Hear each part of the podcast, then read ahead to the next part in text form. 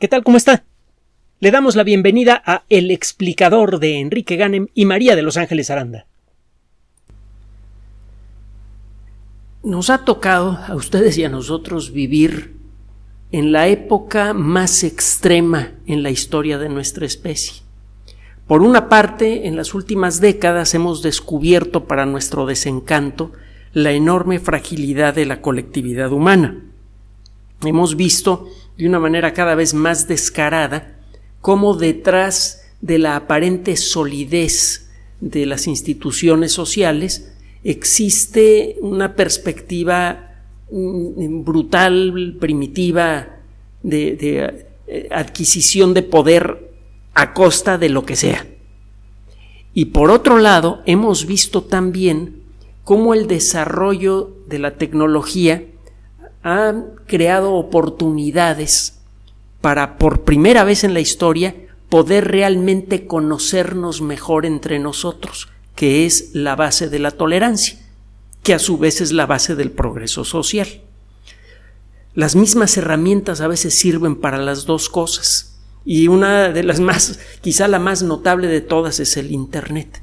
El mismo Internet que, le, que puede desorientarlo a usted y hacerle creer en cualquier necedad, puede servir por primera vez en la historia del periodismo, por ejemplo, para revelar cuáles son los motivos verdaderos de, de, las personas e instituciones que por mucho tiempo consideramos intocables. Por primera vez en la historia, por el Internet, podemos enterarnos de verdades que siempre estuvieron ocultas. Es una herramienta poderosísima, para bien y para mal. Y bueno, pues lo que nos toca hablar a nosotros afortunadamente es de lo agradable. La ciencia, desde que existe en su forma moderna, desde la época de Galileo, ha servido de manera completamente involuntaria, al principio cuando menos, como una herramienta de activación social, como una herramienta para despertar conciencias el método de la ciencia nos ayuda a descubrir la verdad detrás de lo aparente. E inevitablemente cuando aprendemos a pensar así y miramos en dirección a la sociedad en lugar de ver a la naturaleza, empezamos a descubrir cosas que por mucho tiempo estuvieron ocultas y que por mucho tiempo controlaron generalmente de mala manera los destinos de la sociedad. Por otro lado, las herramientas generadas por el conocimiento científico nos otorgan la oportunidad de, ah, pues de despertar colectivamente, de nuevo, el Internet. La ciencia es, ah, en ese sentido, una de las actividades más preciosas, junto con, con el trabajo artístico. Cualquier actividad que rete al intelecto que lo obligue a buscar nuevas perspectivas. Cualquier herramienta que ayude a que podamos entender mejor al universo y que nos permita entendernos mejor con el universo y con nosotros mismos, que a final de cuentas eso es el arte, entre otras cosas, cualquier herramienta que consiga esto es una herramienta de progreso. Bien entendida, la ciencia, cuando es una actividad colectiva, cuando no es practicada nada más por un grupo selecto de personas para generar conocimientos en beneficio de un grupo selecto de personas, cuando la ciencia se hace colectiva, los beneficios se vuelven colectivos. Y ese es precisamente el papel de la divulgación de las ciencias. Siempre se consideró como un trabajo secundario, como un trabajo, pues, ¿qué le diré? Como, como de poca monta en el mundo de la ciencia. Y eh, hemos descubierto, al hacer retrospectiva, sobre todo en los últimos años, que la divulgación es una herramienta fundamental para conseguir que la ciencia cumpla con su papel social. De hecho, siempre ha sido así, lo hemos comentado en muchas ocasiones, como Galileo eh, adquirió su, su relevancia colectiva, su relevancia social, Galileo se convirtió en un gran personaje para la sociedad humana porque publicó sus descubrimientos en un idioma que todo mundo podía entender en, la Italia renacentista. Publicó su trabajo en italiano. Y eso es uno de los motivos por los cuales casi me lo rostizan. de haber publicado en latín, que era una lengua que ya en aquella época solamente hablaba un grupo pequeño de personas, a lo mejor ni le hacen caso. Si usted revisa los trabajos de la mayoría de los grandes científicos desde Galileo para acá, encontrará que los que han tenido más impacto muchas veces han sido aquellos que han hecho trabajos de divulgación, que tenían en, su en, su sangre el comunicarle a todo mundo el resultado de sus trabajos. Ahí tiene usted a Darwin, un teólogo fallido, aficionado a la ciencia, que escribe un libro entendible para el gran público y que ha generado sacudidas eh, sociales y culturales que, todavía no terminan, que de hecho están creciendo. Bueno. ¿Y el rollo del día de hoy cuál es? Ahí le va. Es bonito hablar de hacer ciencia, etcétera, y, ver cómo los científicos hacen su trabajo, enterarse del trabajo que ellos hacen, es, es bonito. Pero es más bonito participar, ¿no? Entre las cosas bonitas de la época en la que vivimos, Piense usted en lo siguiente, nunca antes habíamos explorado tantas fronteras inalcanzables al mismo tiempo. Eso por un lado. Y por otro lado, nunca antes había sido posible participar personalmente en esa exploración.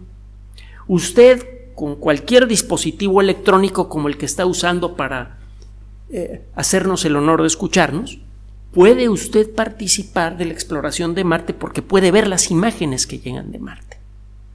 Puede ver imágenes que llegan del fondo de los océanos.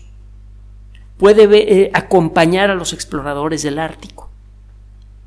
Puede participar de las grandes expediciones en nuestro planeta y en otros rincones del sistema solar, simplemente viendo la pantalla de su de, su computadora personal, o ordenador, como lo dicen en otras partes del mundo, de su teléfono celular o móvil, como le dicen en otras partes del mundo, o lo que sea. Su teléfono, su televisión inteligente o Smart TV, como le dicen en otras partes del mundo. Bueno, eh, el eh, ver fotografías de Marte se antoja, pues sí, emocionante, pero eso realmente no es participar en la exploración es ser espectador de lo que están haciendo otras personas. Lo mismo pasa con la exploración del fondo del mar. Bueno, sí y no. Hemos hablado en muchas ocasiones de eh, lo que ahora se llama ciencia ciudadana, citizen science en inglés.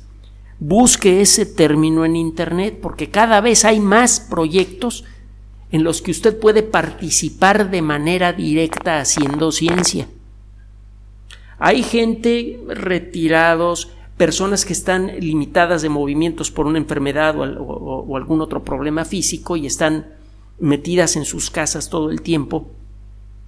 Hay eh, eh, gente que tiene tiempo libre y decide no prender el televisor o no, o no sintonizar algún noticiario en radio para que le digan mentiras y, eh, decide utilizar ese tiempo para participar en proyectos de investigación científica. Hay gente que ha descubierto supernovas, gente que ha descubierto planetas que giran alrededor de otras estrellas, gente que ha logrado identificar los primeros granos de polvo que de manera certificable son de origen interestelar, no de nuestro sistema solar. Se, han hecho proyectos de ciencia ciudadana de todo tipo fabulosos. Por ejemplo, para llevar un registro de la presencia de especies de aves o mamíferos en distintas partes de, un país. Usted tiene una app en su teléfono celular, una tablet, y si encuentra un cierto pajarito, le toma una fotografía, registra la posición desde la cual usted hizo la observación y ese dato va a parar a un banco de información que sirve para llevar un registro en vivo de un levantamiento, un censo en vivo de especies de, aves. Entre otras cosas, como consecuencia de estos trabajos ha sido posible localizar especies que creíamos extintas. Y eso ha permitido dirigir esfuerzos de conservación especiales para recuperar las poblaciones de sus organismos. Realmente han tenido impacto estos trabajos. No le podemos garantizar que cualquier persona que se mete a hacer ciencia ciudadana va a descubrir un exoplaneta, pero es que lo mismo le pasa a los científicos, ¿sabe?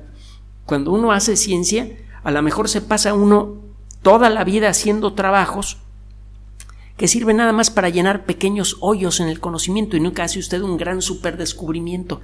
Pero el hecho de que todos los días vaya usted a un lugar a, trabajar a un lugar en donde está usted descubriendo aunque sea un granito pequeño de algo que antes era desconocido es emocionante. Cada paso, por chico que se dé en el mundo de la ciencia, es un paso hacia lo desconocido, hacia lo nuevo.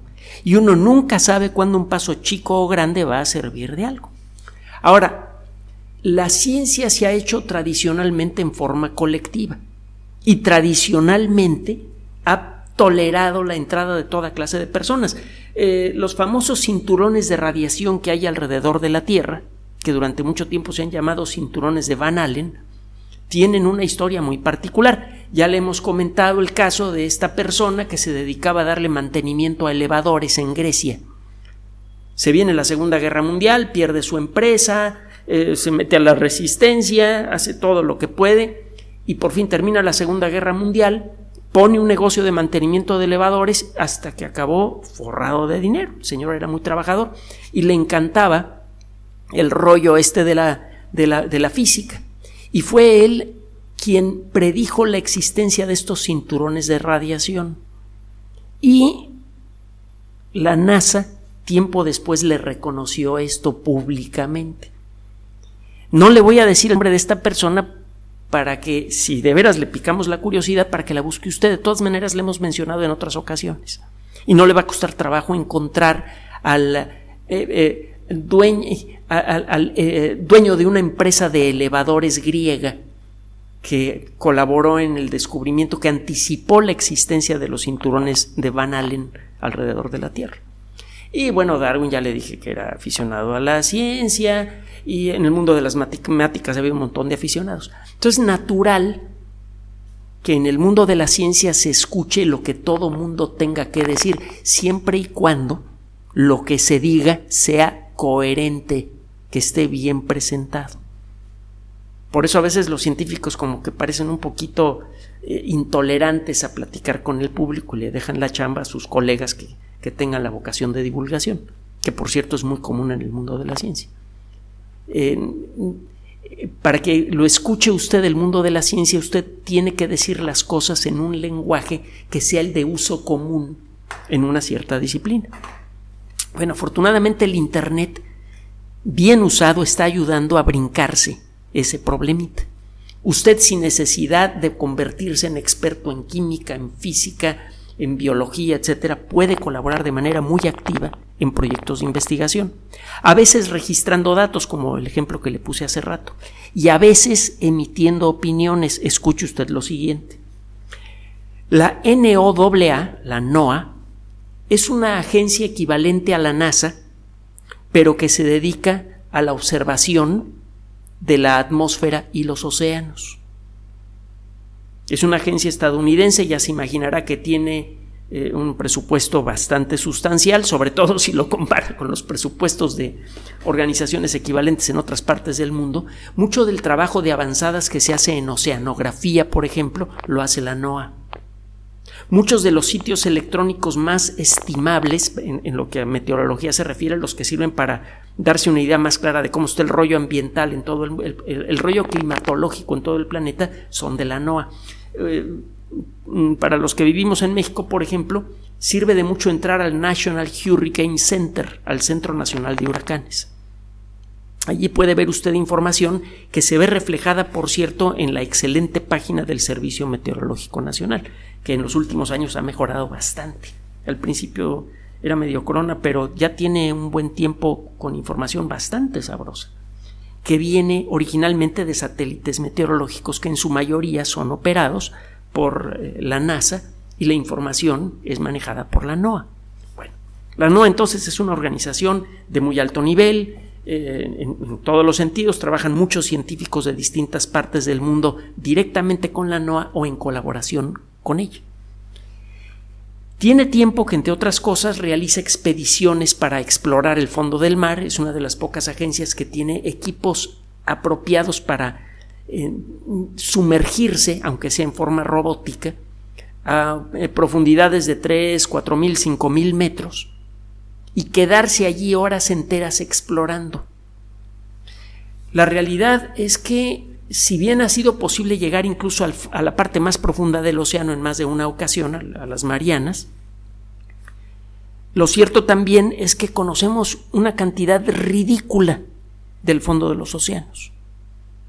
Cada inmersión que rebase, digamos, los 300, 400 metros de profundidad, ya requiere de una planeación logística brutal se necesitan grandes barcos de investigación, con un montón de personas especializadas a bordo y con todo lo que eso implica.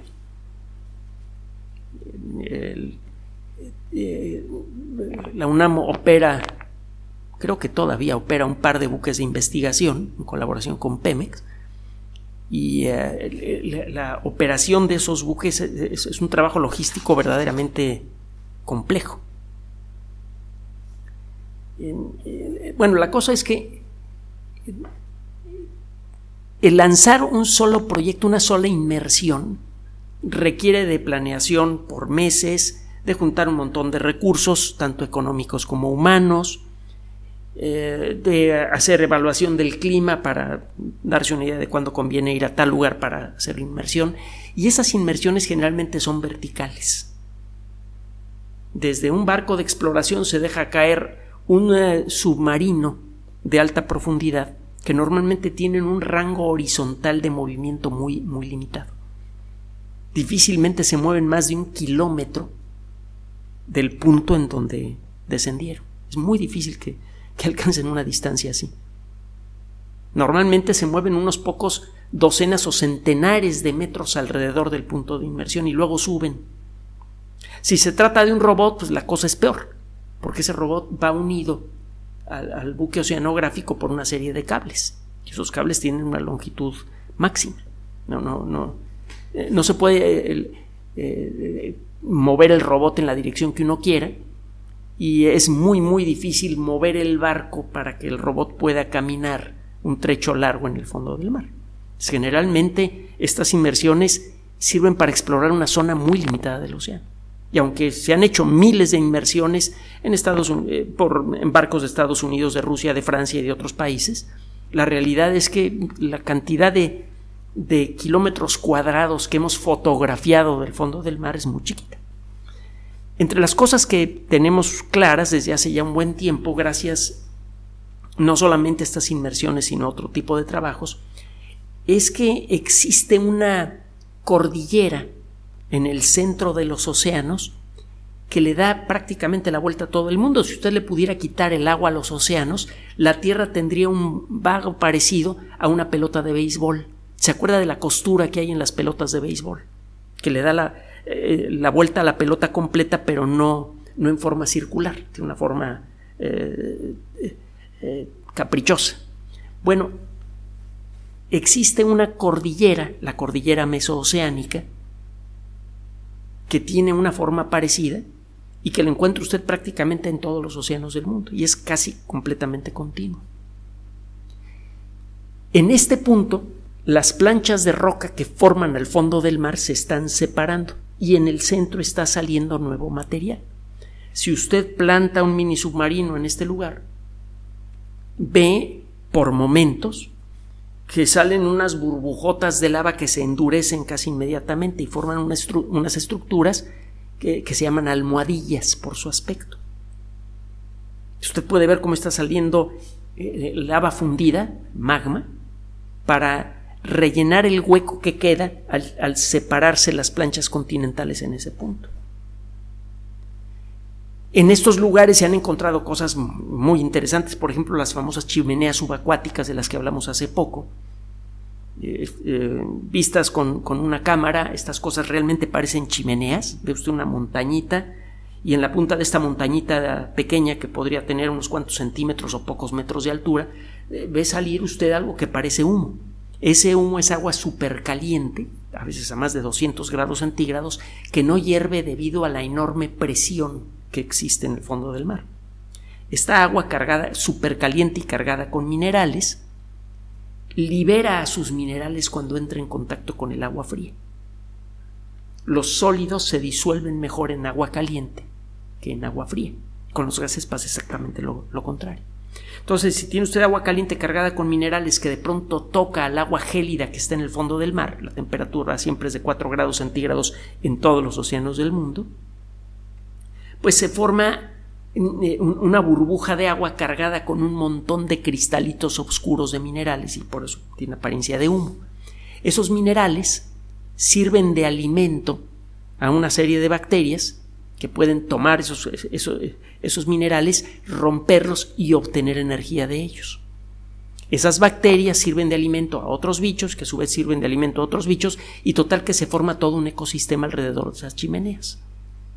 Aparecen unas almejas de hasta 30 centímetros de largo y unos gusanos y otros bichos muy, muy, interesantes. Bueno, pero no es de eso de lo que le queremos hablar ahora.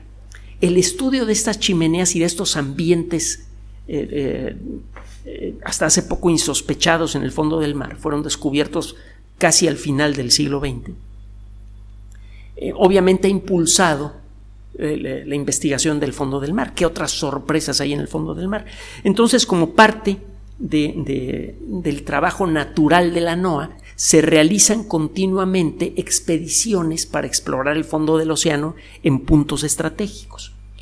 Hay un eh, barco, el Oceanos Explorer, de la NOAA, eh, Oceanos es con K, que tiene tiempo que realiza este tipo de expediciones. Y en, el, eh, en este año, entre mayo y septiembre de 2022, este barco estuvo explorando una zona importante que se encuentra en el centro del Océano Atlántico precisamente en una de estas chimeneas subacuáticas, en las cercanías de una chimenea subacuática. Y para hacerle corta la historia, porque el resto lo puede usted encontrar en el sitio de la NOAA, puede usted poner NOAA y luego Ocean Explorer, así, explorador oceánico en, en inglés, pero todo de corrido. NOAA, espacio, Ocean Explorer. Eh, automáticamente el buscador de su preferencia le va a llevar directamente a la página de la NOAA que se llama Ocean Exploration. Y allí puede usted encontrar las, las expediciones del 2022. Entre las fotografías que salen en esta, de las miles de fotografías que se tomaron, hay unas que tienen a los científicos de veras, de veras, de veras, de veras intrigados. Ve usted una serie de eh, agujeros separados eh, por una distancia eh, parejas, son, agujeros equidistantes que forman una línea perfectamente recta.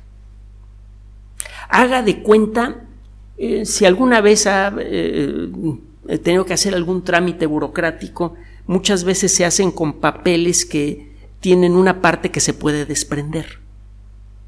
En estos papeles, en, la parte en la, que en la que debe usted desprender aquello que va usted a desprender, hay una serie de agujeritos, hay una serie de perforaciones regulares en la superficie del papel, precisamente para hacer que esa zona sea más frágil y sea más fácil arrancar lo que sea que va usted a arrancar de ahí.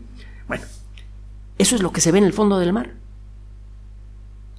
Claramente no es un artefacto, eh, es decir, una consecuencia inesperada, ese es el término, el contexto en el que se usa el término artefacto cuando se habla, por ejemplo, de, estudios científicos, cuando ve usted una cosa rara en un estudio científico y encuentra que se trata de un error del equipo o, o, algo que hizo otra persona, dice que eso es un artefacto. Bueno, es claro que esto no es un artefacto, es claro que es un fenómeno natural porque no es el único lugar en donde se ha observado. Ya se había observado antes, solo que en esta ocasión eh, se ve en las fotografías una tira larga de estos agujeros que están separados en forma equidistante y tienen forma rectangular. ¿Qué demonios son? Pues para hacerle aún más corto el rollo, nadie sabe. Y sabe qué es lo que está pasando. Que en el Twitter de, eh, de la NOAA, que es arroba Ocean Explorer, en el Twitter oficial que, es de la NOAA del, del proyecto de exploración oceánica, están pidiéndole ayuda al público para que den ideas de qué demonios podría ser el fenómeno natural responsable por estos agujeros. Puede usted ver las fotos en Ocean Explorer o incluso puede usted entrar al Twitter público arroba Ocean Explorer, ver las fotografías y participar en la discusión. Ya no están los científicos nada más invitando a que tome fotos usted de bichitos o haga usted, eh, analice una serie de fotografías tomadas por una sonda automática para que pueda usted participar en un proyecto de investigación. Ya le están pidiendo opiniones.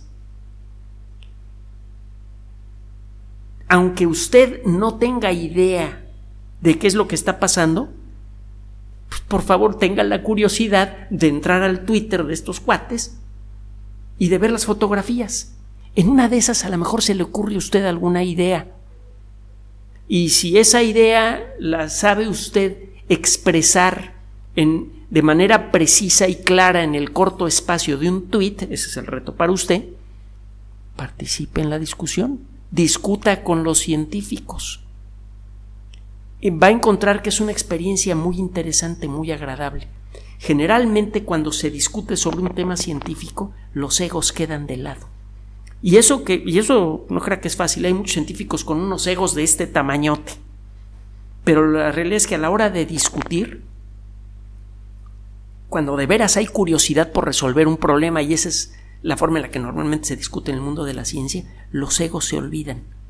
Todo mundo se centra en tratar de entender la causa de, algún fenómeno misterioso. Usted puede participar de eso. Ya le dijimos cómo. Éntrele. La ciencia, desde que existe, ha reformulado muchas veces la estructura de la sociedad. Es con mucho, junto con el arte, la fuerza más, la fuerza social más poderosa de la historia es la herramienta de cambio social más importante que existe, por lo que le dijimos al principio. No tiene usted por qué ser espectador o espectadora de la ciencia. Puede usted participar de ella. Hágalo y luego nos dice cómo le fue.